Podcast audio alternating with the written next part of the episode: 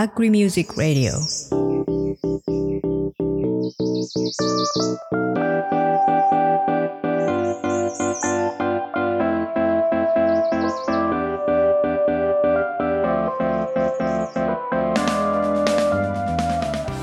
皆さんこんにちはアグリミュージックレディオ MC の慎吾ですそしてこんにちは真央ですよろしくお願いしますよろしくお願いしますこの番組は農業に関わる私たちがゲストを迎えてこれまでの人生の節目の大切な音楽をそのエピソードとともにお送りします。Spotify では音楽も一緒にお楽しみいただけますが Apple Podcast、Amazon Music、Google Podcast 等のプラットフォームでは音声のみの配信です。シーズン4では情報発信をテーマにお送りします。はい。皆さんはじめましてリスナーの皆さん。初めましてってことはないんじゃないですか？ではないんですが数十回番組配信してきてですね初の MC ということで。はい。ちょっとテンパってますね。テンパってますよ。はい、はい。というのもあの A ちゃんがちょっと喉の調子が悪いと、うん。えーいうことで、はい。来週この番組もいよいよあのシーズン4が最終回となります、うん。まあ無理しても仕方ないので、えー今回は代打ではいいきましょうということで、はい。ただあの今回ですね、えー竹本さんとか、はいゆうちゃんにお願いしようと思ったらあの おのおのバタバタとかちょっと体調不良だったりで、はい結局できなくて、はいえー佐藤はちょっとこのシーズン忙しいということで、はいはい結果僕になりました。はいはい、ドキドキしております。頑張りましょうよろしくお願いします。頑張ります。はいでは、えっと、CM の後、ゲストさんをお呼びします。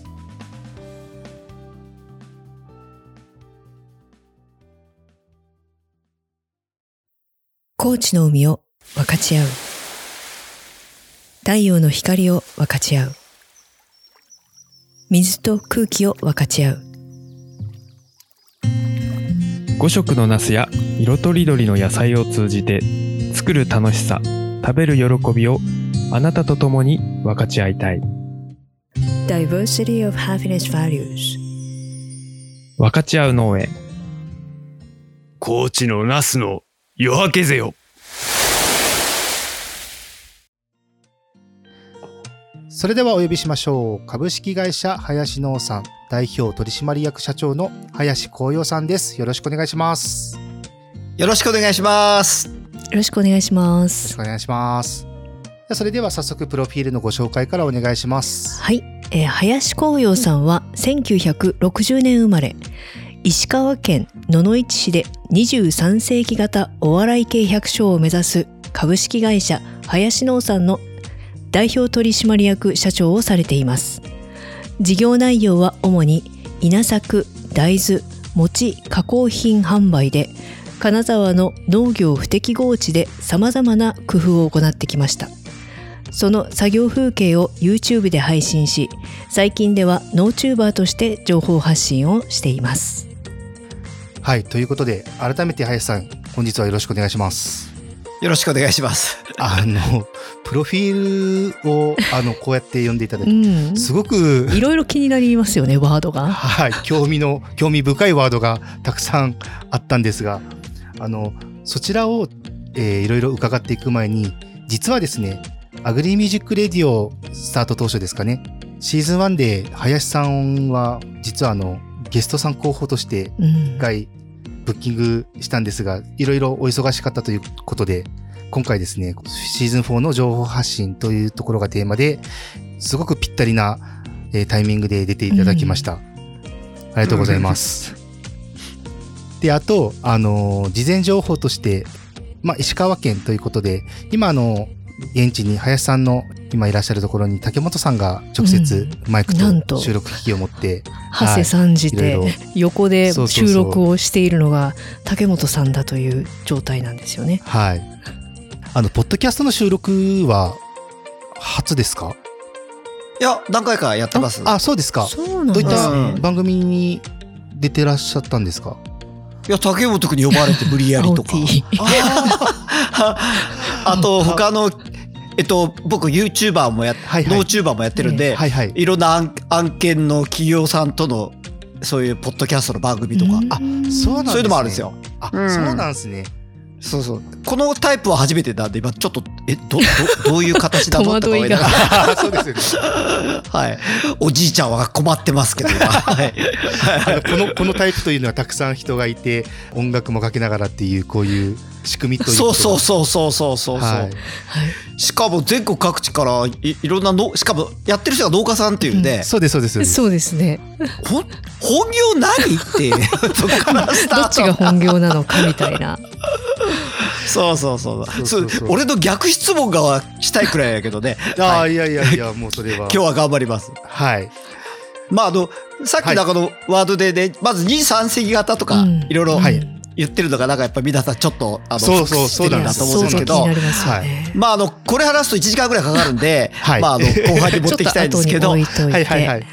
まあ23世紀という200年後のことを考えながらただねうん。難しい顔しとってもダメだからこう笑顔で笑い笑いながらできることがこれから大事じゃないかっていうことから始まってるんですけどね。まあ詳しくは後ほどということで。そうですね、はい。うん。あのぜひ今聞いてらっしゃるリスナーさん概要欄にホームページがあると思うんですがちょっとポチってもらって、ぜひ見てください。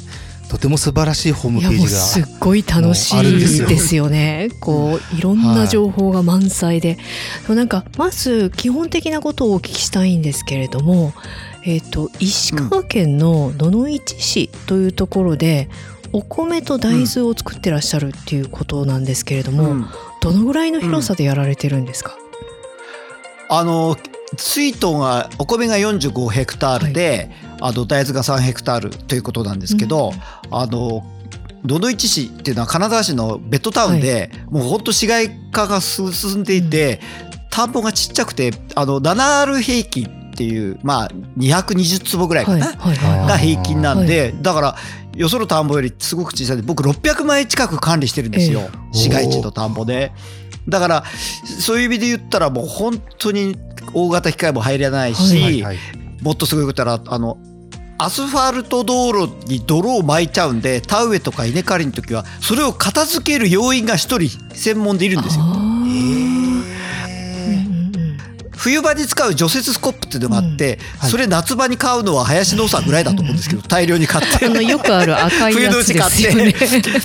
いやうちはあのあ黄色いやつなんですけど黄色いやつで あの除雪スコップで泥を片付けてるようなそういう農業を振興地域とは真逆の農林水産省が言うところのコストダウンとか大規模化とは全く真逆の中でやってます。あの、はい。確かに YouTube を拝見してると本当に街中なんですよね、うん。普通にこう農道とかじゃなくて車が普通にこう走っている道路のすぐ脇にある田んぼだったり、えー、と大豆畑とかで作業されてますよね。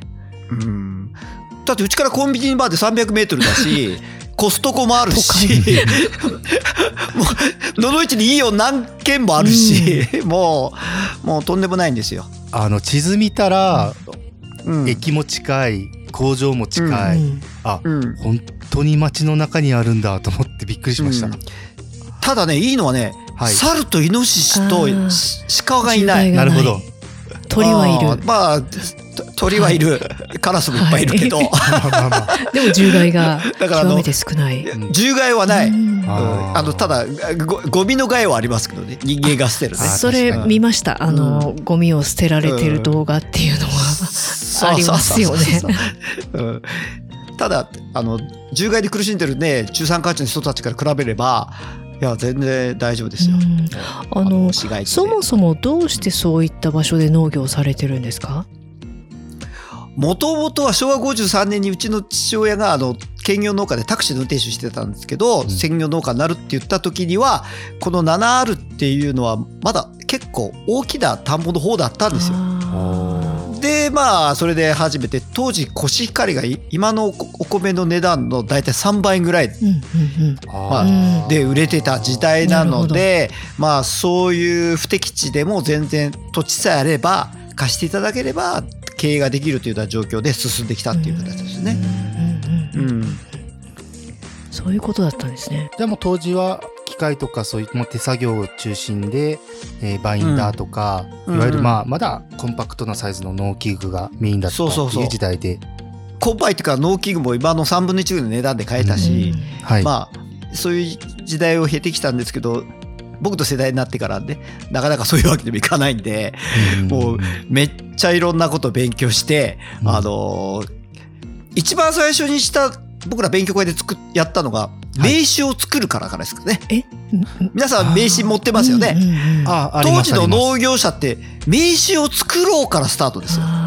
で次やったのがメールアカウントを持とうから始まって次はホームページ持とうで始まってそれからマーケティング複式簿記法人化でで今インターネットブログでで今動す画ねで SNS まあまあだんだんと時代は進んできてきてるんですけど僕らそのちょうど過渡期の時代を生きてるんでそうやって今にそういう市街地の不適地でも経営をするためのツールをこう身につけてきて今現在に至ってるって形ですね。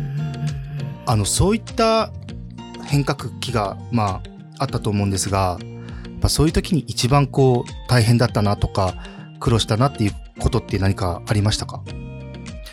あんまりそういうので苦労したって思うことはないんですけどはい。やっぱりお天気で苦労ね。お百姓さんはもうどこ誰のお客さんでもそうですけど農家もそうですけどねもう今年もそうですけど猛暑とかうんもう本当に天候に振り回されるっていうのがやっぱりって言ったら結局場所関係ないんですよ。あの市街地で農業をしようが中山間地でしようがもう農業適地やと思われてるのは大規模でやろうが、結局頭の中のその考え方次第で結局適地は決まるのかなと思って。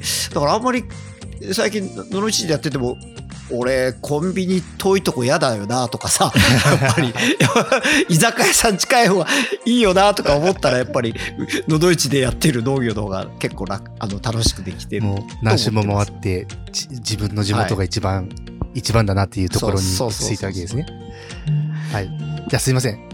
えー、そろそろですね、1曲目の方に参りたいと思うんですが、うん。はい、1曲目に選んでいただいている曲が「キロロの未来」という曲なんですけれどもこちらの選曲理由を教えてください。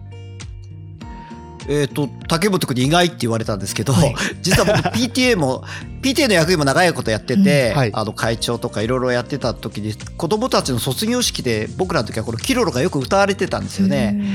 ででこれがね当時やっぱ経営とかで悩んでた時にこの不安な気持ちをねこうすごくこう癒してくれるででちょっと涙するというそういう思い出があって、はい。あのまず最初に選ばさせていただきました。あありがとうございます。では早速、あの、聞いていきたいと思います。はい、それでは曲紹介も林さんからお願いします。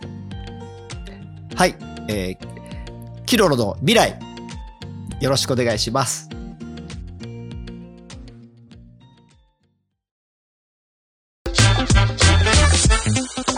アグリミュージックレディオ音楽で心を耕す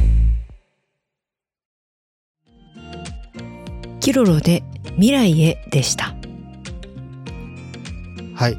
ということで、曲中にですね、林さんといろいろお話を盛り上がってしまいましたね。はい。喋れば喋るほどそっちの方が面白くなってきてですね。止まらなかったですね。そちらの方をですね、はい、また、あの、パート2の方でもお話いろいろ聞かせてくださいということで、えはい。ちょっとま、すいません、改めて、まあ、あの、選曲理にもはい、絡んでくるんですが、やはりあの、経営で悩まれたということ、ところで、うん。で、そこ、それはどういったところに悩まれたんでしょうか？あのやっぱり天候もですけどやっぱ人、ね？やっぱ人でやっぱ結構悩むことが多くて。あのはい。お天気は仕方ないって諦められるけど人ってなかなか大変で僕たちであの、まあ、竹本君らと仲間であの金沢のデパートであのアンテナショップ作ったんですよ。はいはいはいはい。最初8社ぐらいあ10社で始めてでそして人やってたんですけどモンスターパートさんに出会いましてねスターパートそうすごいのよもう途中サボってタバコ吸いに行っておらんくなったりなんだよこうやってもうだからさあのやめてもらおうと思ったら、はい。ちゃんとした就業規則っていうのがそのアンテナショップで共同で作ったからなくてそしたらはやめさせられなくてどうだったかしたらあの労働局に訴えられて僕らパワハラでえ？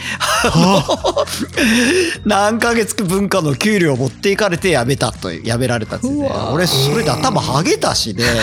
でその後雇った雇われ社長さんがあの我々の出資金持ち逃げしてどっか行っちゃったりでまあねすごいのよ。だからあのそうやっぱ人っていうのはコントロール不可能やなっていうのでやっぱずいぶん悩みながら、まあだからこういうキロロの曲聴くとね本当にはい。癒されるわーって感じです。はい、なるほど。でしかもあのちょうどこのキロロの曲をよく聴いていた時が息子さんの、えー PTA の会長などをされてた時期だということで、俺11年やっとくからね小学校2年から中学校3年までずーっ おとお父さねんずっと PTA にいるっていう感じですよね。だから 6, 6たす3は9なのに11年ってことはあの次男長男までやってるんだよね。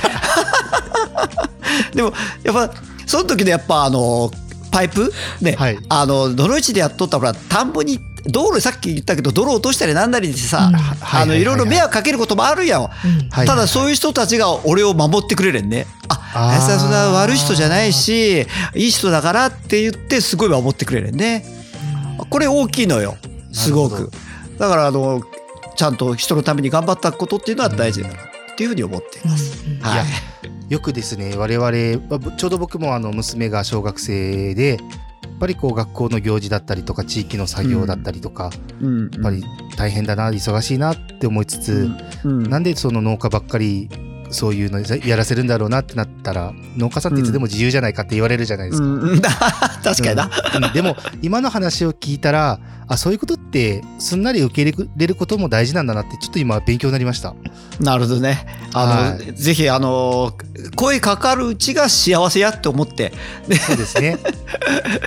あの、はい僕もなる時先輩に断ったらあの元その PTA 会長の先輩が、あのいいことは受けなければいけないよっつってちゃんと言ってくれたり、あと僕のあの志の先生がいるんですけど、はい。あの世の中救おう救おうだってできなくていいよって。はい。あの誰かの救いとなる存在になれって言われたんで、であのその PTA のオファーを受けた時にあこれ受けたらこの勧誘してる人は救いとなるやろなと思って。確かに。あー。そういうのもあって。まあそうやってずっとやってきてます。あと俺消防団もやっとってね。俺消防団もう三十数年やっとって。え 現在もですか？現在も俺分担して今今サイレンになったら消えちゃうか消えちゃいます。ねあと竹本がよろしくって感じなんですけどあのずっとやってます。であ。これもやっぱ地域から皆さん出ていらっしゃるんでさっき言ったようにもうすごく、あの僕の周りはすごいその守備隊がおるっていう感じですよね。あのなんかあった時にそういう人たちが助けてくれてきます。うんやっぱ人のご縁ってすごいね。ね。うん。と思って。そうですね。あのその小学校っていうことで、林さんの YouTube の中でその小学校での食育の様子っていうのをかなり長く時間を取ってらっしゃるのを拝見したんですけれども。俺で小学校2年の時に PTA の役員になったら真っ先に校長先生に言われたのが、学校園やってくれんかって言われたんですよ。学校園？学校園ですか？学校の田んぼって意味ね。んね。ああはいはいはい。学校の田んぼをやってくれんかって言われて言ったら前の地主さんがもう年いったからでやりたくないっていうもんだからって僕に言ってきたんですけど私はあの当時あのちゃんとそういうことを言われたらはい喜んでっていうふうにいうふうに教育されてたんでなんかりました。そうそうはい喜んでして。で始めたんですけどびっくりしたの。前の担当のその農家の人で子供ら田植えしたらねくちゃくちゃなんで、うんいっぺんトラクターで鳴らしてもう一回田植え機で植えてたっていうリセット すごいなって。だからね。で、それから始めたんですけど。てるのはもう小学校が2つと幼稚園が5つです。だからもうほとんど10月は入れ替えと脱穀でもう家の仕事はしてないっていう状況なんですけど、僕のはあの米作り体験じゃなくて米作り体験学習なんですよ。だから、プラス、田植えしながら、この水はどこから来たのかなとかさ、あの、稲はどうして育つのかなとかが勉強しながら子供たちとやってる。で、それプラス食育の授業がくっついてくるんですよ。マストで。うん。だから、うん。よくある新聞に、でよくありますね。幼稚園で稲刈りしました。小学で田植えしましたってやつは、はい。あれは全部体験で終わってるんですけど、暑かった、寒かった、ね。ぬるぬるした気持ちよかった。ほんの少しのうん。一番いいとこだけもらっね。だったらこの中山間地で植えていて、この柵は一体何であるんだとかね。あの、そういうところまでみんなで子供たちに、じゃあ、それ防ぐために、じゃあイノシシはどうしたらいいかって、子供たちにね、僕は除草剤のこととか投げかけるのでね、あの、すごくみんな、あの、うん。考えてくれますよ。あの、除草剤かけたくないけど、だけど、でも農家の人困るよねって、えどうするんだとか、虫殺虫剤どうするんだとか、すごいみんな考えてくれるのが学習なんですよね。うんうんうんうん。あの、ね。林さんがその子供たちに教えてらっしゃる風景ですごくたくさん子供に質問をされてますよね。これなんだと思 う。そうそうそう、とか、もう答えが出てくるまで結構粘り強くでまた子供たちが結構あれだこれだってどんどんこう手を挙げていて、なんかその辺のやり取りがめちゃくちゃこう活発なんですよねキャッチボールしないと、子供ら、あの、座ってるだけでね、でだって僕も学校の授業つまらんかったもん。先生だけ喋ってるね。やっぱ僕も喋りたいし、で、みんな手挙げて。あの、一番やりとりで面白いのが、あの、一番大事な授業の中で、あの、本物の野菜と偽物の野菜を子供たちで選べさせて、食べれるのはどっちって言ったら本物じゃないですか。そしたら、なぞなぞ言うんですよね。はい本物にあって偽物にないものなんだって子供らに言うと、あーまあ、すまあ、だから、偽物はツルツルしてるとか、本物には毛があるとかっていうところから始まって、あの、水分、味、栄養、ビタミンとか言って、最後の答えは命なんですよ。命しか、うんうん命があるものしか僕らは食べられないし、それで生きていけない。だから、ご飯食べるとき何て言いますか？って言ったら子供らいただきます。あるいは命をいただいて感謝の気、いただいてありがとうって感謝の気持ちですよっていうようなところなんですけど、実は周りで聞いてるお父さんお母さんが、えー、そうだったの？みたいな顔してね、聞いてるっていうようなんうで、これもね、ツルツルしてるととか、ひげが出てるとか、表面的なことばっかり喋ってる幼稚園とか学校は結構やっぱ問題行動が多いよね。いじめとか。ね。例えば、太ってる、太ってる子は、あの、もしかしたら勉強ができたり、ね。で、あの、うん勉強ができない子は足が速かったりするじゃないですか。だから、それぞれの良いところが見えなきゃいけないのに、表面的なことばっかり見えてる。で、あの、これ、また命っていう答えが出ない学校とか幼稚園また問題行動が多くて、学校の中に生き物がいない。花がない。で、まし、まし、うんだから、そういうことをご家庭でもやっぱり一緒で、あの、命のこととか食べ物の話をちゃんと食卓でせず、ただ黙ってテレビだけを見ながらやってるような食卓だと、子供たちはどんどんと、そういう命とかそういうことにかけ離れた生活とか考え方になっていくんじゃないかなと思って、終わった後、ちょっと一応、お先生とか保護者には補習するんですけどね。あの、ちゃんとお家では、ベリー、おかずの話とか、そういう命の話したらいいですよ、とか言ってね。はい。うん僕も農家やってますけど今のは大変あの耳が痛いというかご飯食べる時娘と一緒にたまにはそういう話でもしてみたいと思います。頑張ってね。あの、うちで言ったら、この、はい。このじゃがいもどっから来たのって話からスタートするよね。確か玄関に置いてあったんですけどっていうのを食べてるんですよ。農家あるあるでね、近所の農家置いてくんですよ。えー、置いて、これ出所わからんもん食ってんの？みたいな。結構あるよね。いやすいません。あのえっと本題参りますね。はいあのまあいろいろ今おっしゃっていただいたお話、まあ命の大切さっていうところを発信をいろんな形でされてると思うんですが、プロフィールにもあったように、まあ林さんは今 YouTube の方に力を入れられてるというか、継続的にされてるうん。というところで、このそもそも YouTube はあの、うんいつどのタイミングでは始めようかなと思ったんですか？あの、7年ほど前に、あ、はい YouTube やりたいなと思って、思ってた時に、せある先生がいて、1000本 YouTube 上げたら売り上げ2倍になるよっておっしゃるもんで、嬉しい顔してセミナー受けて、それから始めたんですよ。ところがね、はいはいはい。大誤算があって、僕の見ている、あの、視聴者みんな農家なんで、おお米買ってくれないんですよね。だから、結局、でそういうパラドックスに気づいたところにはもう遅くて、あの、はいどんどんやって、じゃあもうターゲット変えようってことで、まあ、それから毎日の農産業をアップするんだって。で、この、はいはいはいこのオープンシェアすることによって、まあ、時々炎上もするんですよね。なんか、一番炎上したのは、俺、田植え機に人を乗せてバランス取ってたんですよ。柔らかい田んぼがあって、で、で、それ人乗せてたら、よくそんな危ないことするなとか、コンプライアンス違反とかでめっちゃ叩かれて、だから、はいだ。から、あ、へダメなんだって、そこで初めて聞く気づくんですよね。農家っていうのは。あのね、ん農家ってほとんどね、ガラパゴス農業なん。ガラパゴスという島と一緒で、地域の限られた情報しかみんな知らずにやってるんですよね。だから僕も近所でみんな乗ってるから、それは当たり前だと思ってたら、全然違って、炎上してしまって。で、それからいろいろ勉強しながら、こういたらオープンシェアすることによって、いや、そんな人乗せるんじゃなくて、例えばお重さ、重りの代わりに肥料を乗せたらいいよとか、いろんなことを教えてくださる方がいて、必然でハマったら、あの、こうやったらいいよとか、いろいろやっぱり教えてくださる方がいて、まあ、それ、人とのやりとりが、今現在のうちの農業のやっぱ仕方も随分変わってきて、あの、はいはいはい。よよかったあの、オープンシェアですごい成果を上げてるのは、ダルビッシュ投手って方ご存知だと思うんですけど、彼はね、十はい。何種の変化球のデータを全部、ちゃんと YouTube とかそういう SNS で上げてるんですよ。で、あれ、はい今って、かたえ、球の回転数とか変加速度とかを全部測る機械がちゃんとあるんですよね。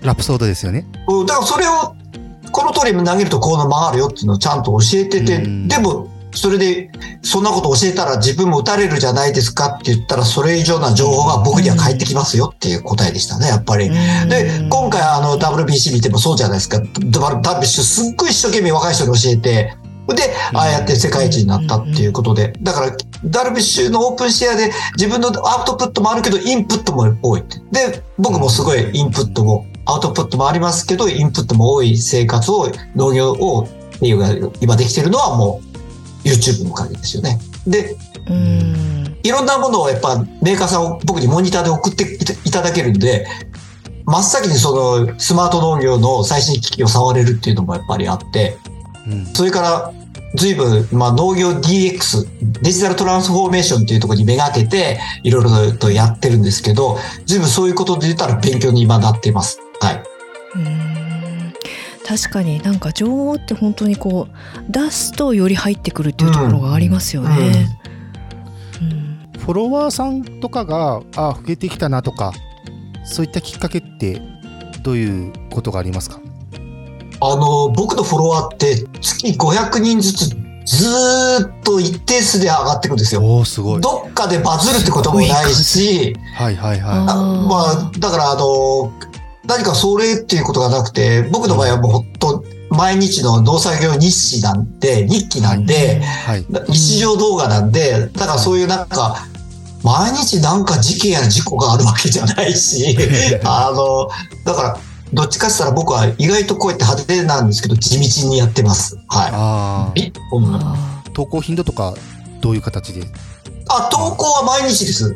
あ、毎日？ー毎日。あの、土日、まあ日曜日に関して、あの、この前も日曜日もイベントがあったらやっぱ日曜日アップするんですけど、あの、うん。基本的に平日は毎日アップしてって、あの、6時半に、いあの、農作業帰ってきて、それから、あの、定型のルーティンの業務を1時間ほどして、それから3時間編集かかるんで、だから、だから、編集は林さんがされてるんで僕すか、僕がやってます。ええだからすごい。え下手くそなそれを編集で聞きたか、ったんですよね。ろ63歳のおじいちゃんが目しょぼしょぼになりながらい、やいやいやいやすごい見やすいですよ。ありがとうございます。あの、うん老眼でも見れるようにしてますんで。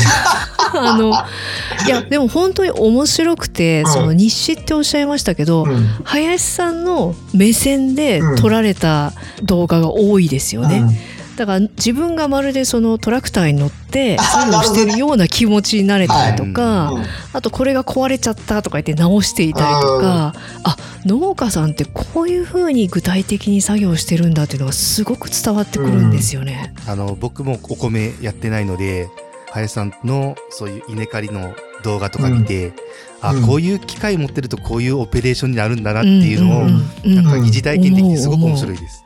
本当ですまさに疑似体験。あの、おかげで GoPro がもう使い倒しすぎて、最近穴開き始めて。今日、今日買いましたってやつ。GoPro、田植え機で何度落として田植え機で植え付けてしまったかとかね。スパナとかはよくあるけど、GoPro はなかなかないと思いますね。でも僕今、一眼レフのカメラ使ってるんですけど、今一眼レフのカメラ3台目で、この前、用水で流してしまって、用水で一眼レフ流してしまって、で、で、でこの前壊れたあの、モモニターが落っこちて、あの、用水でガリガリってやってて終わっちゃったりで、もうすごいですよ。雨の中、雨の中使って壊れたりね。うん。それ毎日だと雨もありますよね。そうなんですよ。もう最近のカメラ雨に弱いわ。ね、そう。こういう使い方、だから戦場カメラマンみたいですよ。俺のカメラは ガガムテープだらけみたい傷だらけの。リスナーさんすいません。まだまだあの、林さんのこと引き出しきれてないんですが、すいません。はい2曲目をそろそろ参りたいと思います。な。は。はいい。えっ、と、2曲目の曲に選んでいただいたのが、オフコースのさよならという曲曲なんですけれども、はいはい僕こちらの選曲理由を教えてください。あのね、農家やっとるとね、結構、振られるのよね。なんちゅうのが、あの、結婚しようと思ったら、あの、あ、それ女性にってことそうですか？そうそうそうそうそう。だかなるほど。ら、農家じゃないあなたが好きやったみたいな感じでね、えーそんなこと言われてもね、ああの、困るんやけどね。辛い。うん、だから、僕元あの、本田技研っていうところでデ工業デザイナーで就職してるんですよ。えめちゃくちゃかっこいい仕事じあゃないですか。あの、そうだったんですね。金沢美大っていうところで、あの、ー美大卒業して、で、デザイナーやってた時代があって、だから、だから YouTube の編集とか。いや、そこはまた別ですけど、あの、いや、でも、うん、だから、そういうのじゃなくて、やっぱお百姓さんって結構そういう職業で振られるなっていうのを時代を経て、まあ、うんうちの妻は、今の、今の妻はあの全然お百姓さんでもいいって言ってくれた、既得な方なんで、希少な方なんはいはいはいで、あの、ちゃんと結婚できたんですけど、よう振られたわ。だからそういう意味見たら、オフコースは離せんアイテムよ。早速聞きましょう。そうですね。はいはい。曲紹介をお願いします。オフコースのさよなら。アグリミュージックレディオ。音楽で心を耕す。オフコースでさよならでした。はい。曲中に林さんの失恋エピソードを たくさん聞いて、一緒にこう、傷を癒しながら聞いてたんですが、うん。あの、いや、今伺ってびっくりしたのが、その農業される前に工業デザイナーですかね、うん。とある大企業のされていてっていう。うんでその頃の、その仕事をされてる林さんは好きだが、農業農家になる林さんは嫌なのっていう形で断られたっていう話を聞いて、僕もすごく泣きそうになったんですけど、まあ当時はもう、け兼業農家だもん、まだね。兼業農家に毛生えてるようなもんだから。でやっぱね、豆、まみたいに法人化してしまって、すればね、大丈夫。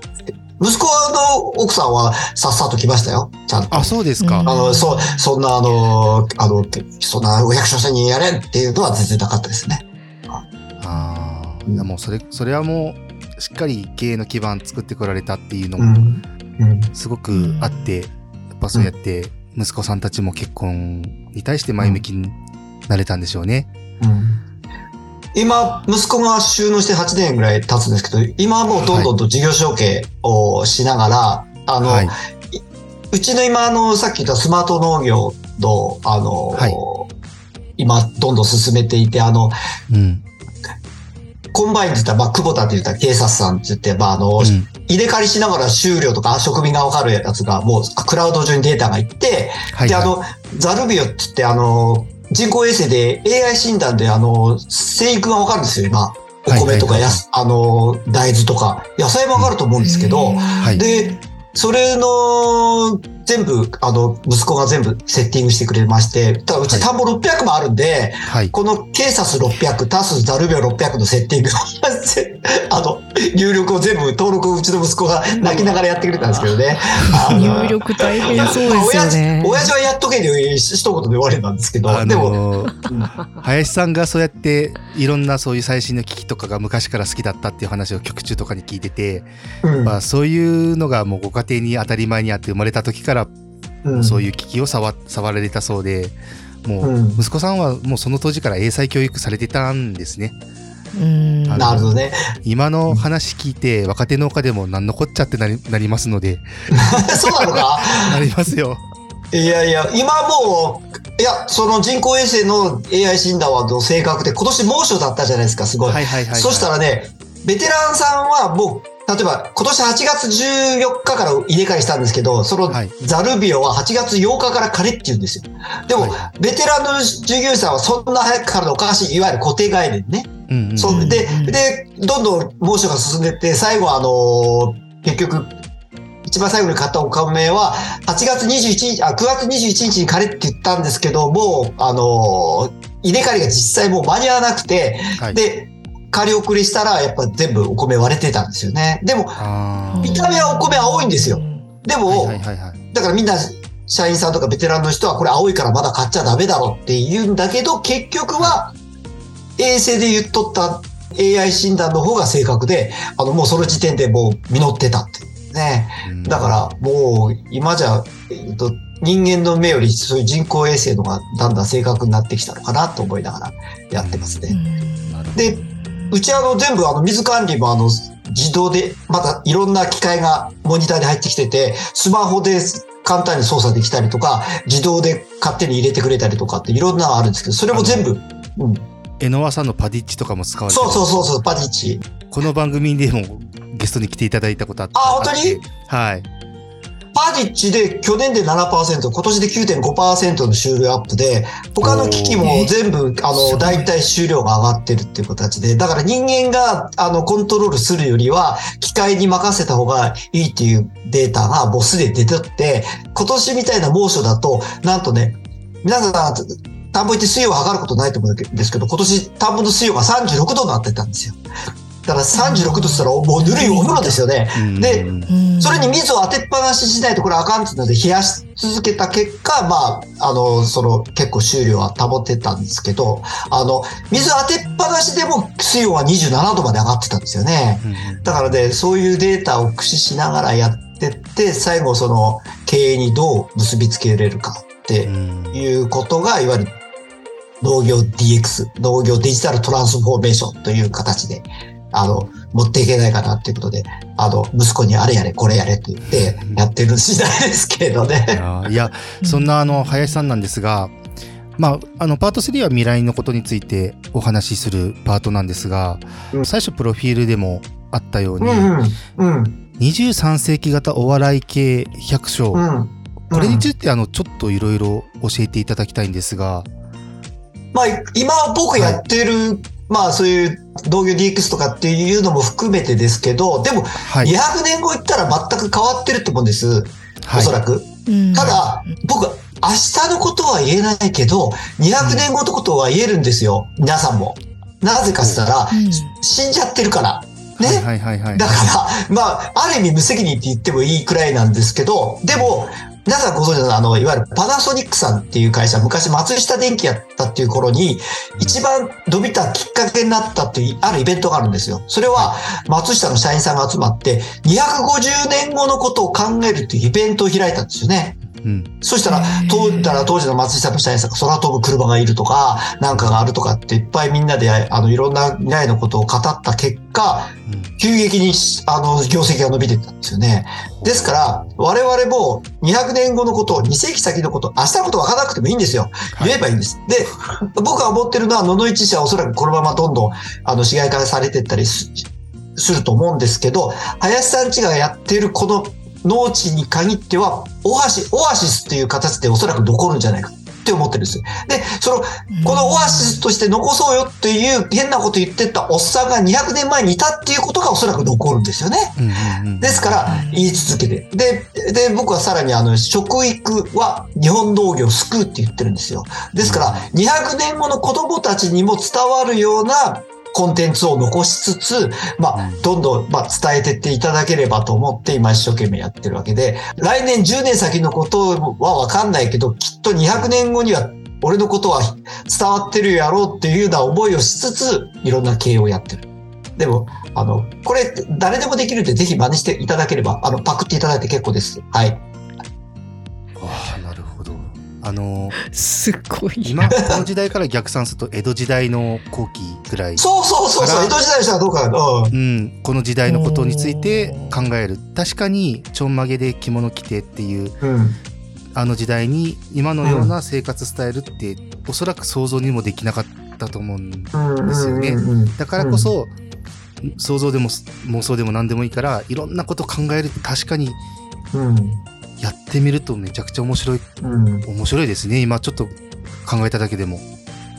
あの、これ、あの、メンタルトレーナーの、あの、僕、飯山さんって方、石川県にいらっしゃって、はいこの方、あの、いろいろ、星稜高校とか有名な高校を、こう、すごく強くした人で、この人ね、練習の後ね、優勝インタビューの練習するのよ。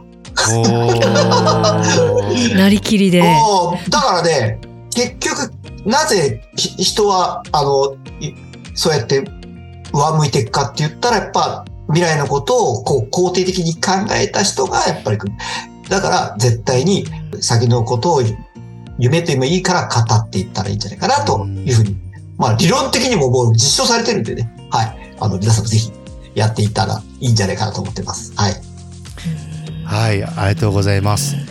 いや、もうそろそろ、めちゃくちゃいい話なんで、あと1時間とか聞きたいんですけど、すいません、ねえ本当お時間の方来ちゃいました。はい。すいません、最後にあの、何かお知らせなどあれば、おあのね、今私の YouTube チャンネル、林さんちの愉快な米作りチャンネルが、はい。チャンネル登録者3万人にあと500人ぐらいなんですよ。はいはいはいはいもうちょっとで届くので、ぜひ皆さん、あの、今日の放送を聞いた方はすぐチャンネル登録していただいて、あ,、はいあの、放送後にはすぐ3万人になっていることを私はあ信じていますので、よろしくお願いいたします。最後の最後に番組に多大なるプレッシャーを与えてくださりました。ダメやったら竹本分かってるよなって。はい。あの、その他にもですね、概要欄に、えーホームページの記載しておりますので、そちらをぜひご覧ください。でそちらから、あの、インターネットショップなど、えーたくさんありますし、もう本当に面白いホームページなんですよ。ずっと見ていたくなるような作りになってますので、うんうん確かにはい盛りだくさんですよね。ぜひ皆さんご覧ください。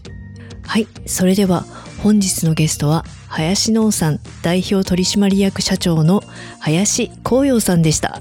どうもありがとうございました。ありがとうございました。ありがとうございます。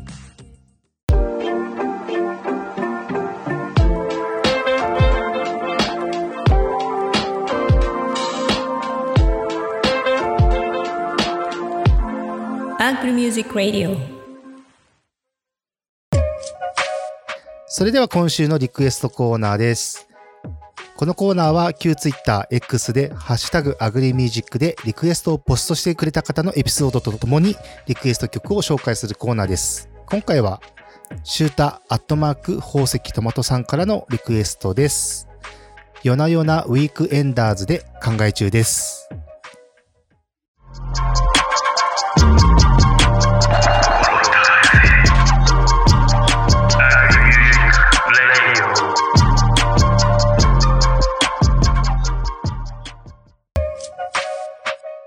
夜な夜なウィーケンダーズで考え中でした。えーシュータアットマーク宝石トマトさんからのコメントです。栽培や経営をしていく中で、ああしよう、こうしようと常に考えてばっかり。考えを巡らす感じがメロウな曲調にあって心地いい。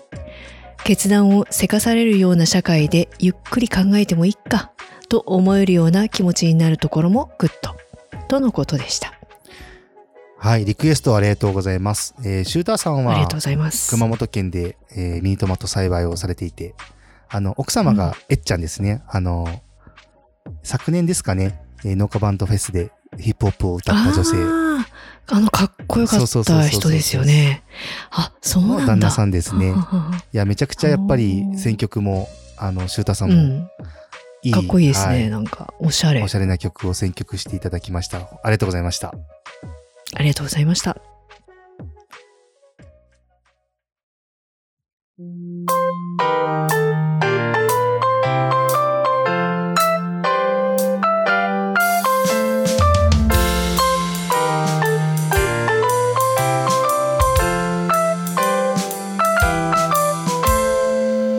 アグリミュージックレディオ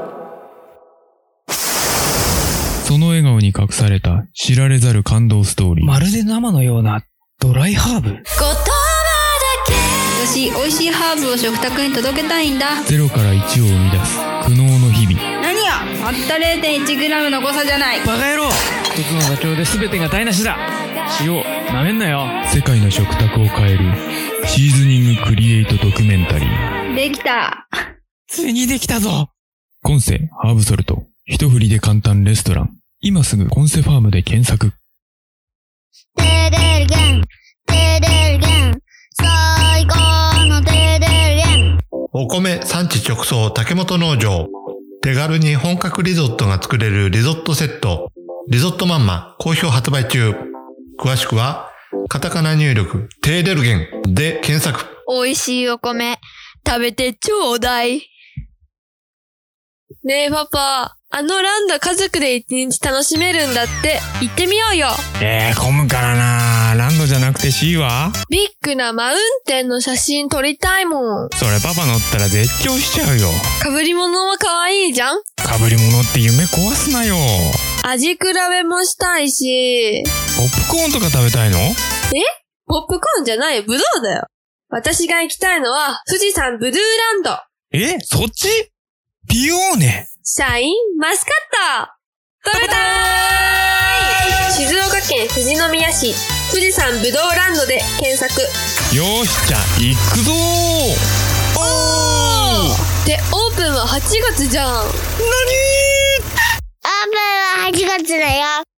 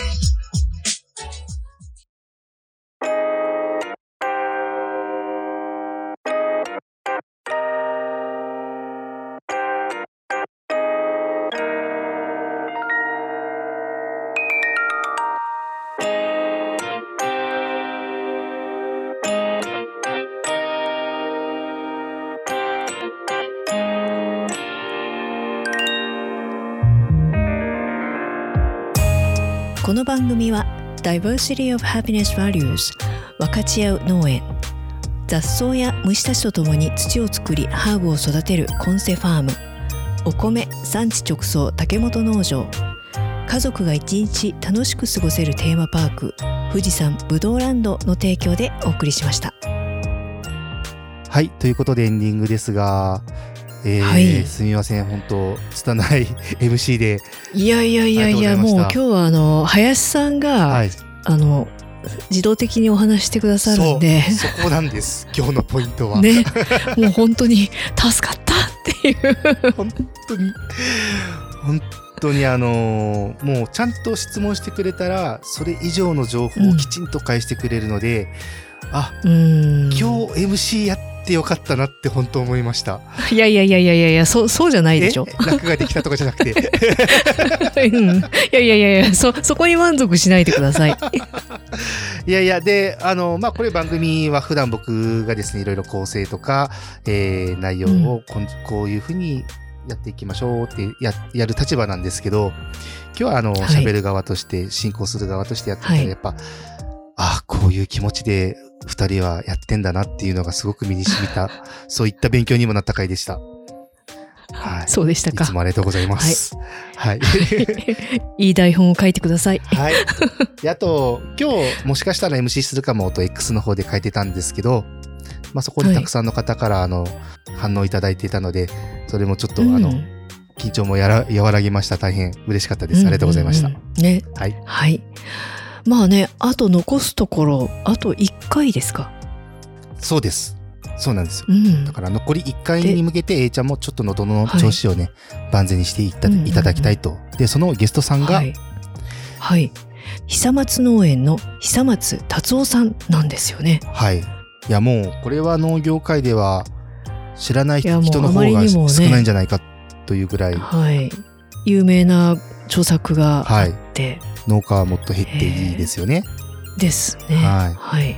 いや、まあ、このメンバーはもう数名ね関わりがあるみたいなんで、うん。はい、うんうん。あのーいやこの番組のスポンサーしてくださってる若茶農園の宮崎さんのはい大変つながりのあるところでどんな方かは伺ってるんですが僕は初めてなので ドキドキしてます。ええはいねえなんか あの結構手厳しいご本を書かれているのでちょっと楽しみなような怖いようなっていう感じですよね。まあでももう素晴らしいリレーで最終回まで、うんえー無事に運べたなとうん。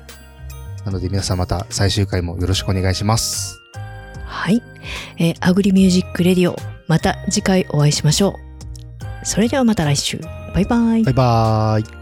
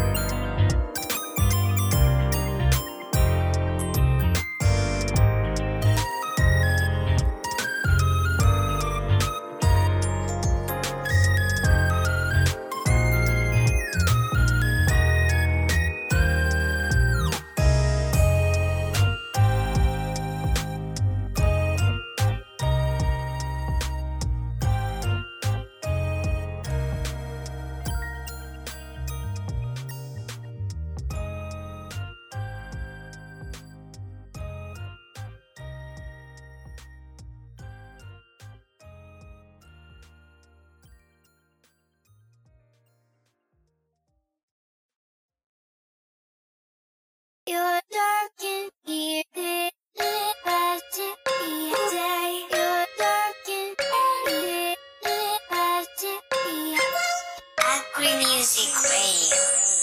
グリミュージックレディオこのクワを持つ手にも誇りがあるんだ俺でも絵にも誰に褒められるでなくとも明日に種をまく今日も。耳にさしたエアポッズから流れか無聞き慣れた声とこの音。トラクター止めて綴る思いついた。ラップの歌詞を書くノート。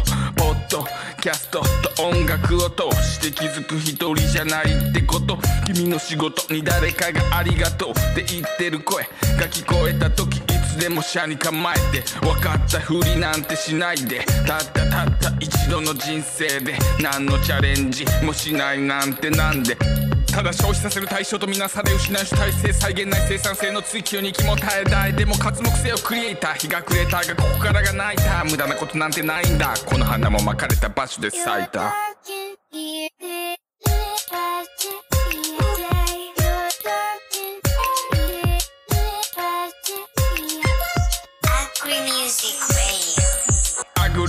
リミュージックレディオこのクワを持つ手にも誇りがあるんだ俺でも絵にも誰に褒められるでなくとも明日に種をまく今日も。アグリミュージックレディオこのクワを持つ手にも誇りがあるんだ俺でも絵にも誰に褒められるでなくとも明日に種をまく今日も。